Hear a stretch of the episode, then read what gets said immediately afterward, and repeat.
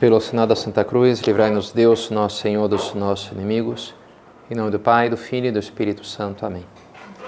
Meu Senhor e meu Deus, creio firmemente que estás aqui, que me vês, que me ouves. Adoro-te com profunda reverência. Peço-te perdão dos meus pecados e graça para fazer com fruto este tempo de oração. Minha Mãe Imaculada, São José, meu Pai Senhor, meu anjo da guarda, intercedei por mim.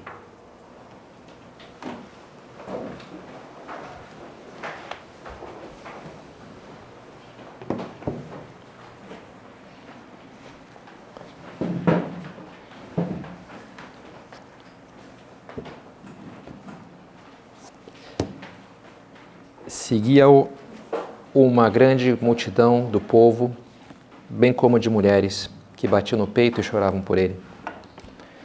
Um tema que eu escuto já desde pequeno e vocês escutarão também, esse tema das profissões que vão desaparecer, com a tecnologia, com as mudanças sociais.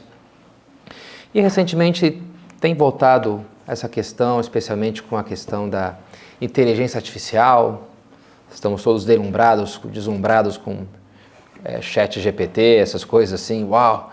Então significa que né, tudo vai mudar, então tais profissões vão deixar de existir. E, bem, é um processo né, que realmente vai acontecendo. Algumas surgem, outras desaparecem. Algumas profissões, no entanto, parecem ser, não sei, perseverar ao longo da história com uma força, com uma profissão que me chamou a atenção, bem diferente, que parece bem antiga, é a profissão dos pranteadores ou das carpideiras, que são, sobretudo, essas mulheres contratadas desde os tempos mais remotos para chorar em enterros. Isso é uma carpideira. Se você estiver procurando uma profissão, tá aí a opção para você, né? E é um negócio antigo, porque acho que hoje ainda tem, sei lá, não sei se no México, algum lugar, tem lá na, na, na Coreia, sei, tem coisa assim que você tem que chorar, né? Então põe ali o pessoal para chorar e e já no, na, na, Bíblia, no Antigo Testamento, é citado em três livros diferentes aparece as tais carpideiras, como uma coisa bem, tem mais de dois mil anos, né? Uma profissão, você vê que alguma estabilidade tem esse assunto aqui, né? Alguma perseverança. Talvez a gente pudesse até pensar numa versão mais atualizada, online, né? De apenas R$ 9,99 por mês, eu garanto 200 curtidas ou 200 visualizações, né? Tem aqui um pessoal que eh, simula que está acompanhando, que está sintonizado, não sei, não sei se daria certo, não, não vou me lançar nesse tipo de negócio, mas... Agora, indo para a morte de Nosso Senhor, ele não teve um funeral propriamente, mas o seu encaminhar-se para o Calvário essa, foi quase que uma procissão funerária, dá para a gente pensar, né? Aquelas pessoas ali não levavam no caixão, que ele ainda estava vivo, mas ele mesmo ainda carregando a sua cruz. E, aqui, e não faltou ali também algumas mulheres, como diz aqui o Evangelho, que choravam por, por ele, choravam por tudo aquilo que ele ia enfrentar. Né? E essa é então a oitava estação da Via Sacra. As santas mulheres chorando pelo Senhor que passava com a, cruz. Hoje então queria me deter um pouco nessa estação, na oitava estação, e na décima, que é aquela estação que Jesus é despojado de suas vestes. E me parece que é uma conexão interessante. Vou falar primeiro sobre a oitava estação, depois essa conexão entre as duas e um pouco depois, um pouco mais especificamente, um ponto da décima estação propriamente. Né? E isso das mulheres que seguiam Jesus está narrado em São Lucas, diz assim: Seguia uma grande multidão de povo, bem como de mulheres que batiam no peito e choravam por ele. Jesus, porém, voltou-se para elas e disse: Mulheres de Jerusalém, não choreis por mim, chorai por vós mesmas e por vossos filhos, porque dias virão que se dirá: Felizes as estéreis, os ventres que nunca deram à luz e os seios que nunca amamentaram. E então começarão a pedir às montanhas: Caí sobre nós e às colinas, escondei-nos. Pois se fazem assim com a árvore verde, o que não farão com a árvore seca? Há estações anteriores que já meditamos, onde aparecem mulheres na Via Sacra, em concreto duas, a estação de Nossa Senhora, quando encontra com Jesus na cruz, muito emocionante. E outra também muito bonita, que é a da Verônica, que, que limpa o rosto de Jesus com seu véu. E são exemplos bonitos dessa sensibilidade. As mulheres têm uma sensibilidade maior para o sofrimento né, humano, me parece, do que os homens. E elas são esses símbolos, esse exemplo, esse modelo, como a gente deve ter isso também. Sensibilizar-se diante do sofrimento de Cristo por nós. Agora aqui Jesus parece dizer, apontar numa outra direção. Não choreis por mim, diz ele. Chorai antes por vós e pelos vossos filhos. O que ele quer dizer? Não é bom chorar? Claro que é bom chorar por ele, e é muito importante, né? E isso fez muitos santos. Compadecer do sofrimento de Cristo, que aquilo me fira o coração, isso é muito importante. Pelo padecimento em geral de algum ser humano, ainda mais do ser humano inocente, do cordeiro sem mancha, que está morrendo por amor a mim não há dúvida. Mas aqui, Nosso Senhor parece querer direcionar esse sofrimento, quase que espontâneo, para que talvez ele seja mais frutuoso, para que ele nos ajude mais. Ele diz, justifica dessa maneira, né? Pois se assim se trata o lenho verde, assim a madeira, a árvore verde, que farão eles com o seco, com a árvore seca? É, parece dizer para aquelas mulheres e para nós Olha, vocês não devem chorar só por esse evento, ah, aconteceu aqui uma coisa ruim, tal pessoa está sofrendo, eu sofro por isso. Não uma coisa só pontual. Mas vocês talvez devessem sofrer, seria mais importante, e na raiz da coisa, o porquê. Que é isso, o porquê do sofrimento meu e de vocês, esse sofrimento que já existia antes da morte de Jesus e vai continuar existindo também depois da sua morte, né? e que tem essa raiz, essa fonte no pecado. Esse é o ponto, né? Chorar por isso, pelo pecado. E é importante chorar pelo pecado. Pelo pecado que há em nós. O pecado não é uma entidade genérica, não é um vírus flutuando no ar. Não, é algo que está no meu coração. E por isso chorar por ele pode ser uma maneira de justamente me purificar dele. Chorai por vós e pelos vossos filhos. É o que nos fala Jesus. Né? Isso é que você tem que que vencer. O que é o pecado? O pecado a gente diz que é uma ofensa a Deus. Mas é uma ofensa a Deus porque antes é uma ofensa ao homem. Por que, que o pecado fere o coração de Deus? Por que, que fere? Porque fere o coração dos homens que são amados por Deus. Como a gente sabe, Deus é infinito, todo-poderoso, imortal, etc teoricamente, a gente não poderia atingir a Deus. Quando os, os gregos falam né, dos, dos, dos, deuses, bem, estão muito por cima. Você acha que você vai né, me machucar? Estou muito superior, muito mais forte. Você não é ninguém para me, me ferir. O fraco não consegue ferir o, o, o forte. No entanto, sim, os, na mitologia grega, os homens eram capazes de chatear os deuses e provocar a ira deles, tipicamente porque aqueles deuses compartilhavam alguns espaços do mundo com os homens. Não eram tão deuses assim, eram só como que seres humanos muito mais poderosos. Né? A Odisseia, da, a Odisseia de, de Homero fala que uma hora eles pegam, param numa ilha, tem lá umas vacas e umas ovelhas. Ah, não, não, vocês não podem tocar nessas vacas porque são de, do deus Hélio, do deus Apolo. Se tocar, vão acabar eh, incorrendo na ira divina. E, tipicamente, né? É o que acontece, aí Apolo se ira com eles e começa a persegui-los, né? Porque eles não, não têm esse cuidado. Você pisou no pé, pisou no calo de tal Deus, de tal deusa, isso é um problema. Claro que Deus não tem ovelhas e vacas que eu vou roubar dele, eu vou pegar para mim, e ele ficou chateado, né? Eu não, tenho, não posso atingi-lo dessa maneira, mas eu posso atingi-lo naquilo que ele mais ama, que sou eu mesmo, né? Que são as pessoas, que são os nossos corações. A única coisa que aproxima Deus de nós não é que ele usa o mesmo recurso que eu uso, vou pegar o meu dinheiro, vou dar para ele, o meu, não, o meu tempo, eu estou ocupando aqui esse espaço de Deus. Não, não tem como. Mas o que eu atinge é atingindo a mim mesmo, porque sim, ele quis se tornar vulnerável pelo seu amor a nós. Quem ama se torna vulnerável. Deus se tornou vulnerável porque nos ama. E por isso eu sou capaz de feri-lo, ferindo a mim mesmo, ferindo aquelas pessoas que ele ama. E, e é importante se dar conta disso, né? Para que eu chore por isso, pela origem da coisa, por estar tá ferindo a mim mesmo, estar tá ferindo as pessoas, pelo mal que eu produzo com as minhas ações. Chorai por vós mesmos, pelos vossos filhos. Ah, mas eu não sei, padre, eu não apoio nenhuma guerra, eu nunca roubei ninguém. Será que chorar mesmo por, por, pelos meus pecados, será que não é algo um pouco exagerado? Não sei, não consigo sentir a vontade de chorar por isso. Olha, é todo um processo, né? É um processo de crescimento, de amadurecimento espiritual.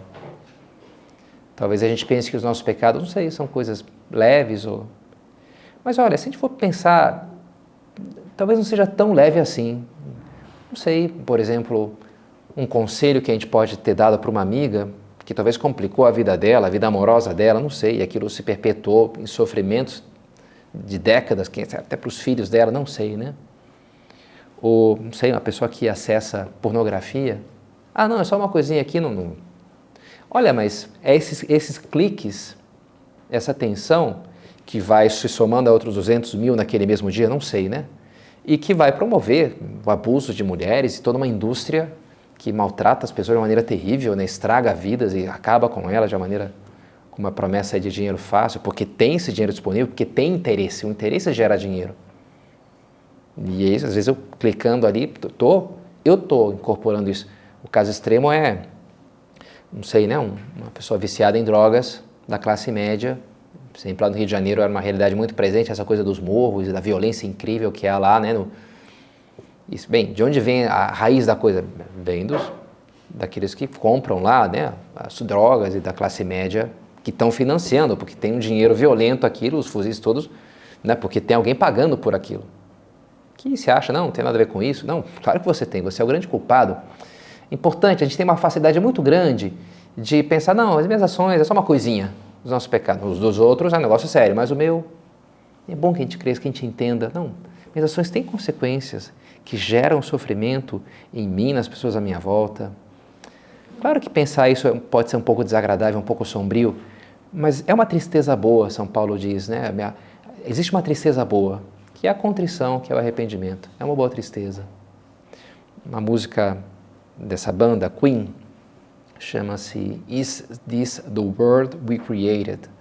Este mundo que a gente criou. Uma música triste, assim, falando dos problemas do mundo. E uma hora fala: If there's a God in the sky, se tem um Deus no céu, o que, será que ele estará pensando vendo esse mundo que a gente criou, né? Todas essas coisas tão feias que a gente fez. Né? E é verdade, né? O que está pensando? Bem, qual é a resposta? De, é que ele veio esse mundo e ele carregou esse sofrimento na sua nos seus ombros, na sua cruz. Ele quis vencer todo o efeito da nossa manícia, abraçando isso em si.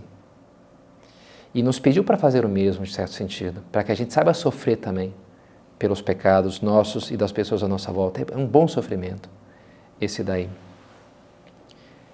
E por que é bom? Qual que é o efeito positivo disso? Por que, que isso é importante? A gente passa então para a nossa segunda ideia, que eu acho que é, pode ser oportuno já enunciar então a décima estação, porque uma coisa conecta com a outra. Qual que é a décima estação? Jesus é despojado de suas vestes. Ele carregou com a cruz, termina então a, o caminho, né, a via propriamente, a via, a via crucis, a via sacra. Ele deposita a cruz no chão e antes de ser pregado na cruz, que é o que vai acontecer em seguida, os soldados têm que tirar a roupa dele, tirar, despido das suas vestes usava duas peças tipicamente, uma túnica e um manto. O manto eles rasgam em quatro partes, eram quatro soldados. Ah, pega aí você essa parte, pega. Agora, quando chegam na túnica, eles veem que a túnica não tem costura. É uma peça só, não tem essas costuras assim, né? Que é muito mais fácil você fazer as peças e depois juntar. A, a túnica de Jesus, assim como a túnica do sumo sacerdote, era de uma peça só, que dava um trabalho incrível para fazer aquilo. Né? Nossa Senhora terá feito com muito esforço aquela túnica de, de Nosso Senhor. Por isso era, era algo valioso e para não perder aquele valor, ao invés de rasgá-la, eles sorteiam. Pegam ali uns dados, sei lá o que, como é que eles lançam as sortes, cai num ali que ganha então a túnica de Cristo. E é uma imagem interessante, trazendo também para uma leitura assim simbólica, espiritual, do que deve acontecer conosco também. Esse choro pelos nossos pecados é um despir-se, em certo sentido, despir-se dos nossos pecados a gente começou falando das carpideiras. E é interessante, né, lá no Rio Grande do Sul tem uma expressão que é carpir um lote. você não quer, vai lá carpir um lote. Que é, é tipo quando a pessoa está te incomodando. Você fala, cara, você não quer, o que é carpir? É, é tirar o mato do, né? Carpir, é arrancar, né? Tipo, vai ver se eu estou lá na esquina, vai, vai carpir um lote lá, né? que, que eu tô, você está já, né? O negócio aqui está vai, vai fazer uma coisa de útil na tua vida, um pouco assim, né? Vai carpir. E carpir tem esse, o verbo carpir, curiosamente, né? Tem esse duplo sentido que não, não tem muito a ver, né? Um é chorar, lamentar-se, e o outro é arrancar, arrancar, justamente. Mas é interessante, né? As duas estações aí, o choro nos despe de alguma arranca o pecado que há em nós. Se eu choro pelo meu pecado, né? Quando eu sofro pelos meus pecados, aquilo pode ter um efeito muito positivo de arrancar algo ruim que há em mim. Não é à toa que a gente sente uma certa satisfação em que o malvado seja punido. Termina a história lá, o do mal, no final se deu mal. Né? É importante, né? Por, se não fica algo, está faltando aqui. O cara aprontou, fez tudo errado e depois ficou ileso. Peraí, essa história não terminou ainda, né? Precisa de alguma maneira fechar. Por que, que a gente tem essa satisfação? Por um instinto de, de vingança, de crueldade. Bem, pode entrar, e muitas vezes entra talvez uma coisa assim, né? Mas me parece que tem algo também de razoável e de nobre, de entender que, que o castigo tem a sua função. Quando uma criança é castigada pelos pais, não é que os pais são maus, mas eles entendem que, bem, se eu deixo barato, ela não vai entender que aquilo estava mal. Né? Então ela precisa sofrer, em certo sentido, a consequência da sua ação nefasta, do, da sua, do seu falta de, de bom comportamento. Agora, é verdade também que não necessariamente o sofrer por sofrer nos purifica dos nossos pecados. Assim como uma criança que é posta em castigo, aquilo pode ser bom para ela, mas pode ser que não, seja, né? Pode ser que ela se feche porque ficou de castigo sem o videogame ou sei lá, sem poder comer a sobremesa e por uma questão de orgulho, de hoje não acreditar no, no amor dos seus pais, ela se feche naquilo com raiva e, e fala, não, porque eu estou sofrendo porque os meus pais são maus. Seria uma pena, mas pode se dar isso, né? Porque a minha mãe me implicou, porque meu pai não sei o quê, e, e a pessoa fica, fica com raiva, que quando eu, só porque eu sou fraco, então eu sou injustiçado porque eles são mais fortes mas espera só para ver quando eu tiver o tamanho deles. Não sei, né? A gente pode imaginar, e já vi algum caso, de, de uma criança que vai crescendo alimentando uma coisa assim de revolta e de ódio, né? Por, porque não se deixou quebrar o próprio orgulho, porque não quis admitir que eu errei, falar assim, a culpa é minha. Não, a culpa não é minha, não. A culpa é do meu pai, que, que é mal, a culpa é da minha mãe. E bem, é uma pena né, pensar que algo assim, pode, mas é pudesse ocorrer numa criança, mas algo disso ocorre na nossa alma. Essa batalha existe no nosso coração. Diante dos problemas, dos sofrimentos da vida, é um drama que a gente enfrenta. É uma decisão que a gente tem que tomar. Por que esse negócio? Por que esse problema? Por que eu tinha que ter essa doença agora? Por que, que eu fui reprovado aqui? Por que, que essa humilhação?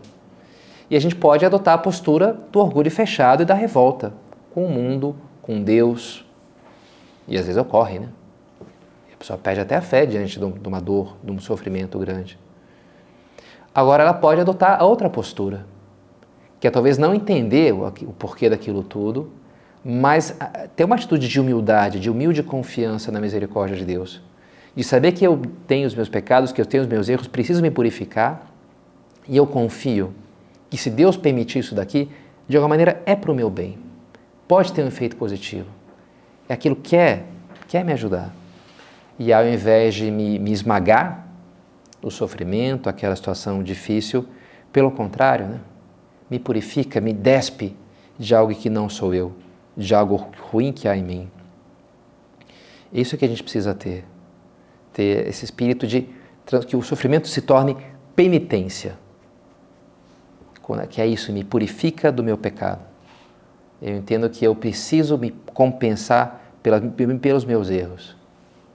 Jesus ele fala do quando fala da videira e dos ramos, quando um ramo que está unido a mim não começa no comecinho do, desse capítulo, se é um ramo que está unido a mim não dá fruto, meu pai corta e joga fora, como a videira que seca.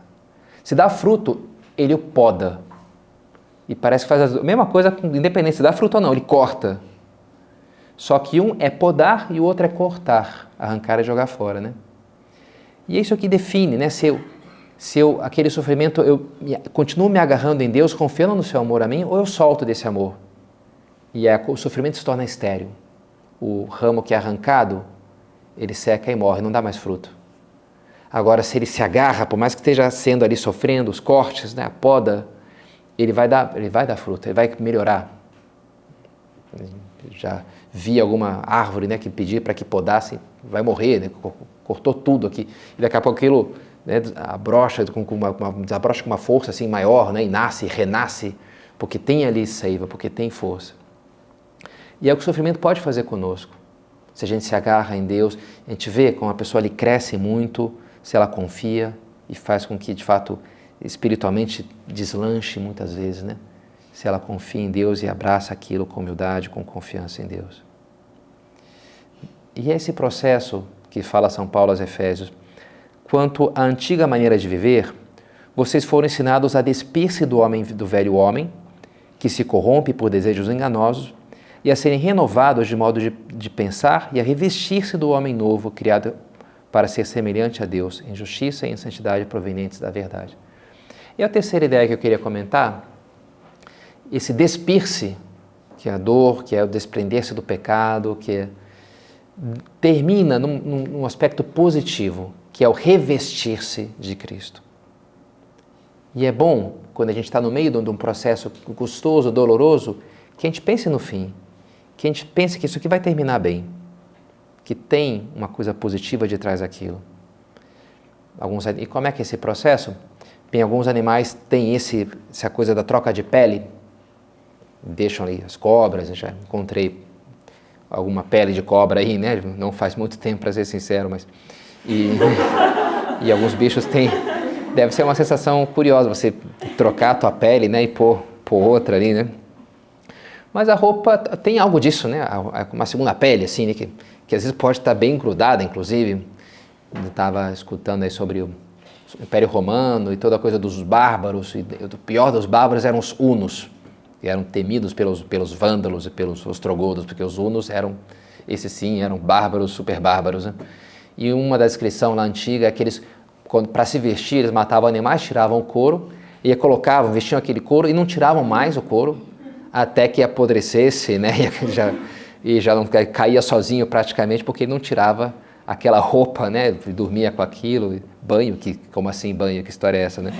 Então, mais próximo a nós, escutei alguma história da, não sei se da primeira ou da segunda guerra, que também os soldados ficavam ali semanas sem poder trocar, tomar banho, trocar de roupa, né? Então depois quando ia arrancar aquilo, estava grudado e deve ser uma coisa meio dolorosa, não sei, né? Com toda a lama, com Imagina essa cena, uma boa senhora pegando um menino de rua que não toma banho aí também há séculos e então vem cá, deixa eu te dar um banho aqui e talvez aquilo lhe doesse para aquela para aquela criança, né? Falei, não, porque tem que raspar, sei lá, né? Tem que tirar aquela crosta ali.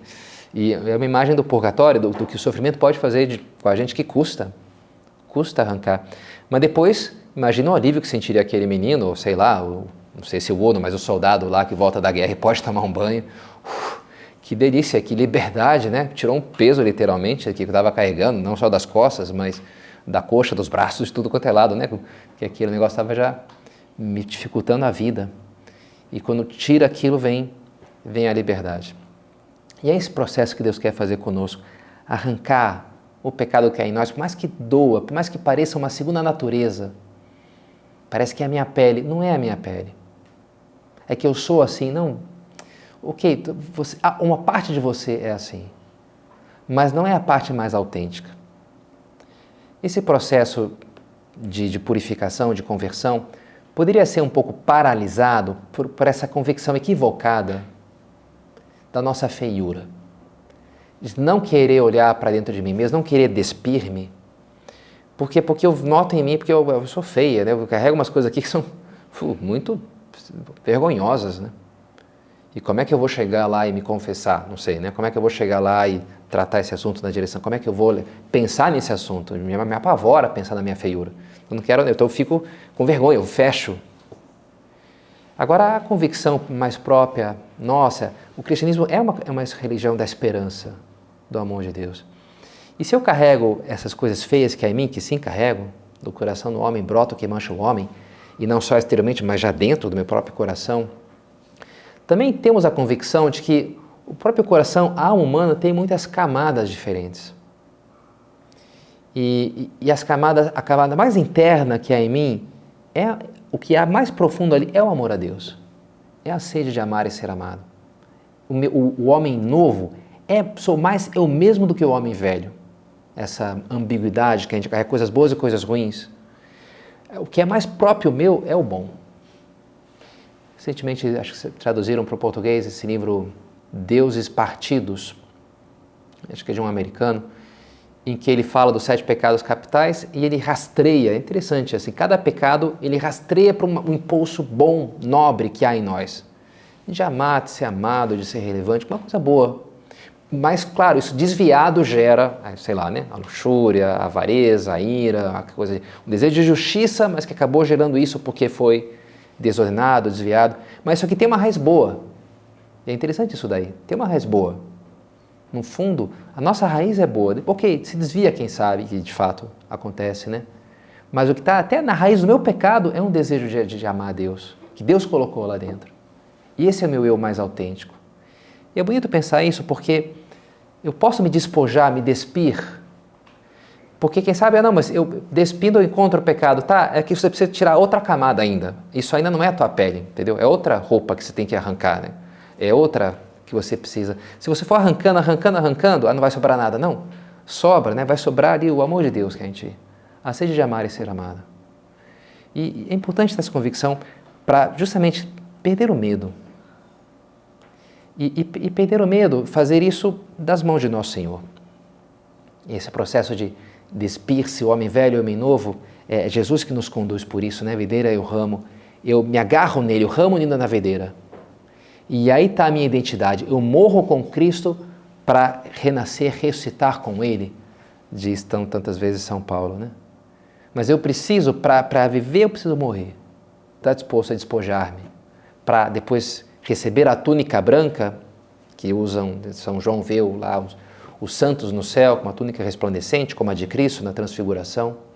Para isso eu preciso antes despir-se do homem velho, despojar-me dos meus pecados, das minhas coisas ruins São João da Cruz, desce se queres subir. É preciso perder para se ganhar. Perder a vergonha.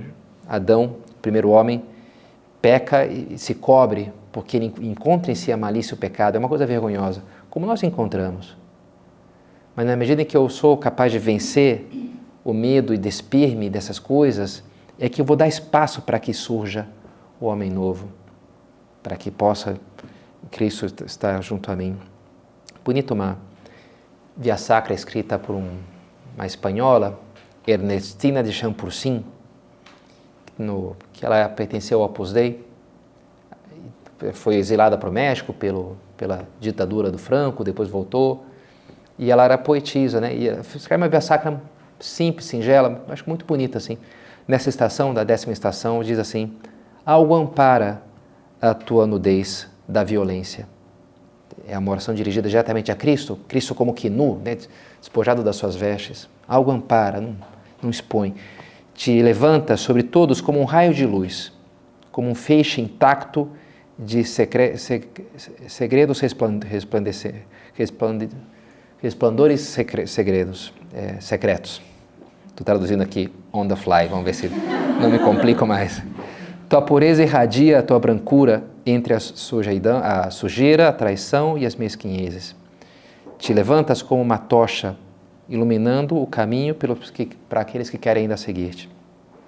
E entre tantos rostos que deformam, deformados pela ira, o ódio e a avareza, és indefeso, salpicado de injúrias, o único sinal de paz. Bendita brancura da tua frente ensanguentada, do teu corpo ferido, limpa-nos, Senhor, com o teu olhar, purifica até o último recanto das nossas mentes grava-te nelas, no silencioso, intocado. Bonita, enfim, acho que a minha leitura não ajudou muito a manter o clima poético da coisa, mas é bonita essa luz, né? Jesus não é escuridão, é. E de alguma maneira ele me ilumina e se imprime na minha alma, na medida que eu me abro com valentia. Olha, isso aqui é o que eu tenho, essa aqui é a minha miséria. E ele vai então tirar aquilo ali, vai me colocar ainda uma roupa nova, vai me colocar um anel no dedo, vai fazer a grande festa né, no céu, porque eu pude finalmente me despojar do homem velho e assim me revestir dele, do seu amor, da sua pureza. Jesus, a túnica que ele usava foi, a gente pode pensar, né, costurada por Nossa Senhora, por sua mãe, que assim que ele nasceu, já diz o Evangelho, o envolveu em paninhos, já é típico das mães, né? As mulheres, ela veste o seu filho. Quando morre, Jesus é envolto no sudário. Maria recebe o cadáver dele na sua cruz, nos seus braços. E, é, o sudário que se conserva, eu acredito eu, em Turim, né? até, o, até os dias de hoje, aquele sudário. Nossa Senhora está vestindo o seu filho com o seu amor, com, com as suas lágrimas, com a sua compaixão. Então, pensamos ela que também nos ajude a olhar para o Senhor com, com valentia, ainda que aquilo me fira, para que isso realize esse processo também que há em mim de despir-me do homem velho para revestir-me cada vez mais do homem novo que é nosso Senhor.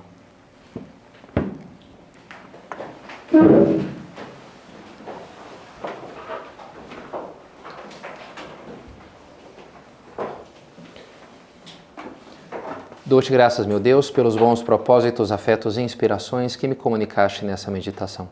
Peço-te ajuda para os pôr em prática. Minha Mãe Imaculada, São José, meu Pai, Senhor, meu anjo da guarda, intercedei por mim.